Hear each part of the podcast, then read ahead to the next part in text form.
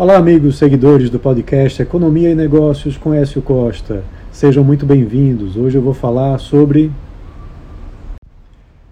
o setor de serviços que apresentou uma queda de 1,6% no mês de abril em relação a março.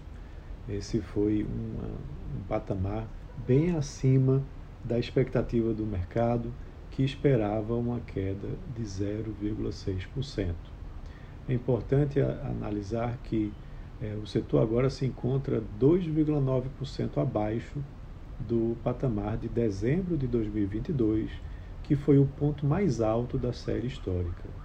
Com relação a abril de 2022, o setor avançou 2,7%.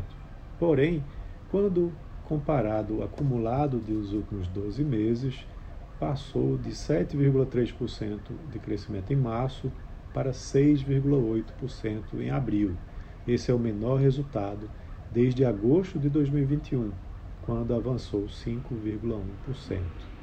Essa retração ela foi acompanhada por quatro das cinco atividades é, estudadas pelo IBGE.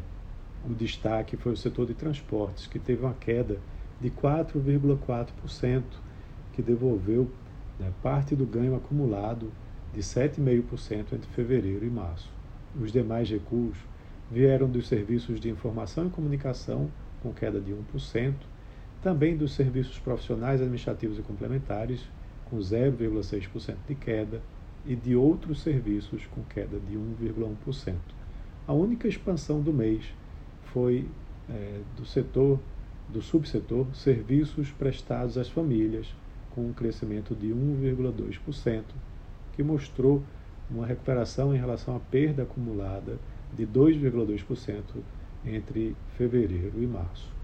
Esse setor ele é muito importante para a economia brasileira, porque ele representa mais de 70% do PIB e é, ele apresentou uma, um crescimento no primeiro trimestre de 2022, mas agora no mês de abril parece estar perdendo fôlego com essa forte queda no período.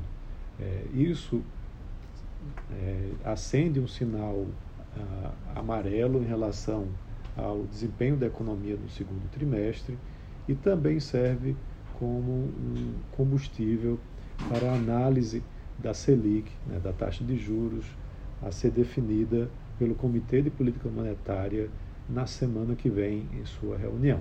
Então é isso. Um abraço a todos e até a próxima.